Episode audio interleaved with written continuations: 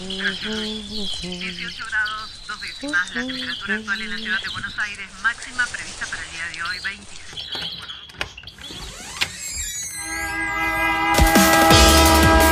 No tenemos agua, se nos corta la luz, no vivimos dignamente. La ciudad, ninguna respuesta. Hubo una convocatoria. de trabajadores desocupados. Estamos en el Ministerio de Desarrollo Social de la que Ciudad de a Buenos hacer Aires. unas, unas torres que denominan alto. ustedes vivan en una mejor ciudad, que los vecinos de Buenos Aires vivan en una mejor ciudad. Ninguna respuesta. Esto pasa en Buenos Aires. Una ley Una ley a favor de las personas en situación de calle. calle.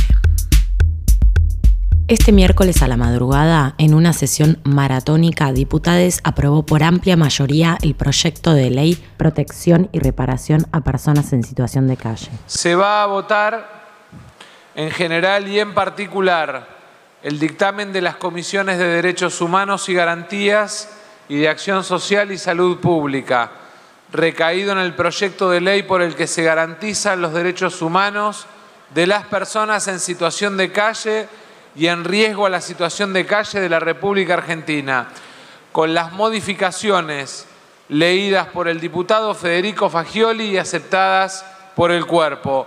Orden del día 436, sírvanse marcar su voto. Tiempo. Diputada Campagnoli, ¿se abstuvo usted? Todo el bloque se abstiene. 191 votos afirmativos y 7 abstenciones. Resulta afirmativo. Se comunicará al honorable Senado. Se aprobó con 191 votos a favor y 7 abstenciones del bloque de la coalición cívica. Ahora deberá ser tratado en el Senado. ¿Qué establece este proyecto? Constanza Guillén, referente del Movimiento de Trabajadores Excluidos, MTE, en diálogo con FM La Tribu, daba detalles del proyecto. Lo primero que propone es la realización de un censo, porque hasta ahora no tenemos idea y jamás se hizo un relevamiento sobre cuál es la cantidad de personas en situación de calle eh, y cómo está compuesta esa población. De ese censo, lo que se va a desprender es el número real y saber cómo se debería abordar. Lo que sigue en el proyecto de ley es la creación de por un lado, casillas de correo, de correo para que puedan tener una dirección física, pues la gente en situación de calle no tiene dirección, domicilio, no puede aplicar trabajos. Y por otro lado, la creación eh, y el trámite de todos los DNIs de todas las personas, porque muchísimos son NN, jamás eh, tuvieron un documento y de hecho quizás hasta no saben ni su fecha de nacimiento.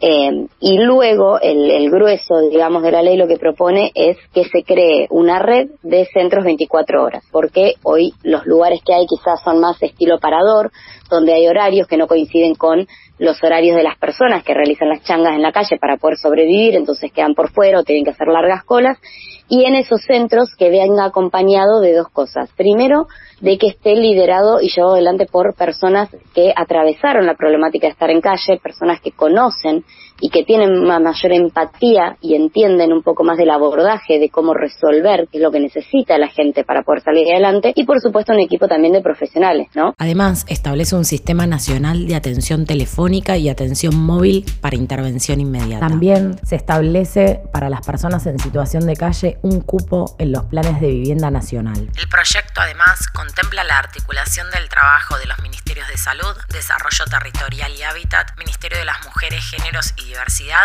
y el CEDRONAR. Hoy nos estamos movilizando por la ley de situación de calle para familias sin techo y sin trabajo. Es necesario para que haya política pública en el sector que no existe en ninguna provincia ni en general a nivel nacional. Estamos especialmente para poder garantizar techo propio para la gente en situación de calle, que son los más necesitados en este momento. Mientras se discutía la ley, afuera organizaciones sociales y personas en situación de calle escuchaban atentamente la sesión por los parlantes. Bajo la consigna La calle no es un lugar para vivir, realizaron ocho días de acampe en las puertas del Congreso para exigir el tratamiento de la ley. Después de la, media, de la media sanción estábamos muy felices. El compañero Horacio Ávila, un abrazo muy grande, nos abrazamos, lloramos. 11 años de lucha. Fabio Manupela, integrante de Proyecto 7, organización que trabaja con y para personas en situación de calle. Dos años que esto se nos, todos los años se nos caía y ya tener media sanción contundente, ¿no? 191 ninguna negativa de siete atenciones. Creo que fue contundente eh, el proyecto de ley, ¿no? Ahora falta pasar el Senado. Sí, estamos muy felices, todavía es un sueño eh, terminar a las 6 de la mañana y me cuesta dormir y no poder creer lo que, lo que los compañeros de situación de calle, lo que hicimos en el Congreso. Aparte de estar ocho días de acampe ahí en el Congreso, fue muchas lágrimas y mucha felicidad.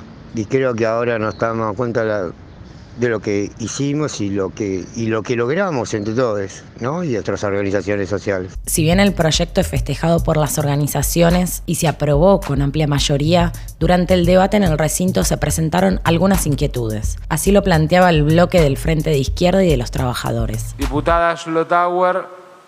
Bueno, respecto del expediente 4875 y los fundamentos de la disidencia parcial que presentamos en la comisión, Queremos en primer lugar reivindicar que estemos discutiendo un proyecto de ley que intenta garantizar integralmente y hacer operativos los derechos humanos para la gente que está en las familias y las personas que están en situación de calle y también la incorporación del concepto de riesgo de situación de calle, que es un fantasma que está recorriéndonos a todos los trabajadores del país. Queremos sí manifestar que tenemos preocupación de que haya tres grandes ausentes en el proyecto, en primer lugar, la falta concreta de un plan de viviendas a donde puedan ir a vivir estas familias, la falta de un proyecto de creación de trabajo desde el Estado para que sean incorporados y puedan cobrar un salario para poder sostenerse ellos y sus familias y resulta también necesario definir claramente en el punto de presupuesto de dónde vamos a sacar la plata para poder hacer real este proyecto y todas sus ambiciones. Desde el inicio de la pandemia aumentó la cantidad de personas en situación de calle. La mayoría perdió su trabajo, no pudo continuar pagando el alquiler y en muchos casos fueron desalojadas. Según cifras del gobierno de la ciudad de Buenos Aires, este año se registró un 30% más de personas en situación de calle que en 2019. Según el censo que realizó el Ministerio de Desarrollo Social, este año suman 1.500 las personas que pasan día y noche en los paradores. Sin embargo, los números de la reta distan de reflejar lo que realmente sucede en las calles. Según el último censo popular de personas en situación de calle realizado por organizaciones sociales, en 2019 la cantidad de personas en situación de calle ascendía a 7.251. Del total de personas encuestadas, 871 son niños, niñas y adolescentes, y se registraron al menos 40 mujeres embarazadas.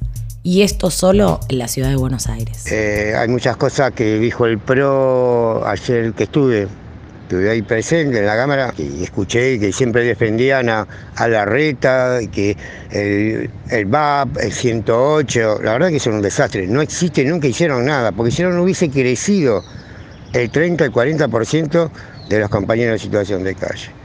Y lo que más me interesa de todo eso es lo que es que se dieron cuenta que varios diputados y diputadas, que acá hay mucho más de 100.000 personas en el país en situación de calle. Porque si tenemos un 10% de indigencia en todo el país, queremos decir que tenemos mucho más de 100.000 personas en situación de calle. Ellos mismos lo dijeron. El PRO va a tener que cumplir esta ley. Falta lo del Senado. Pero a pesar de todo, estoy muy, contento porque hemos logrado que la calle, que la voz de la calle haya estado en el Congreso y en la Cámara de Diputados. El proyecto aprobado recientemente y que espera su tratamiento en el Senado contempla la realización de un censo de personas en situación de calle a cargo del Ministerio de Desarrollo junto con el INDEC. En la actualidad no existe ningún relevamiento oficial que recabe este tipo de datos a escala nacional. Y son las organizaciones sociales las que en muchos casos se han hecho cargo de este trabajo. Ah, me olvidaba. En nuestras redes sociales podés encontrar un informe anterior sobre este mismo tema. Hasta la próxima. Ah.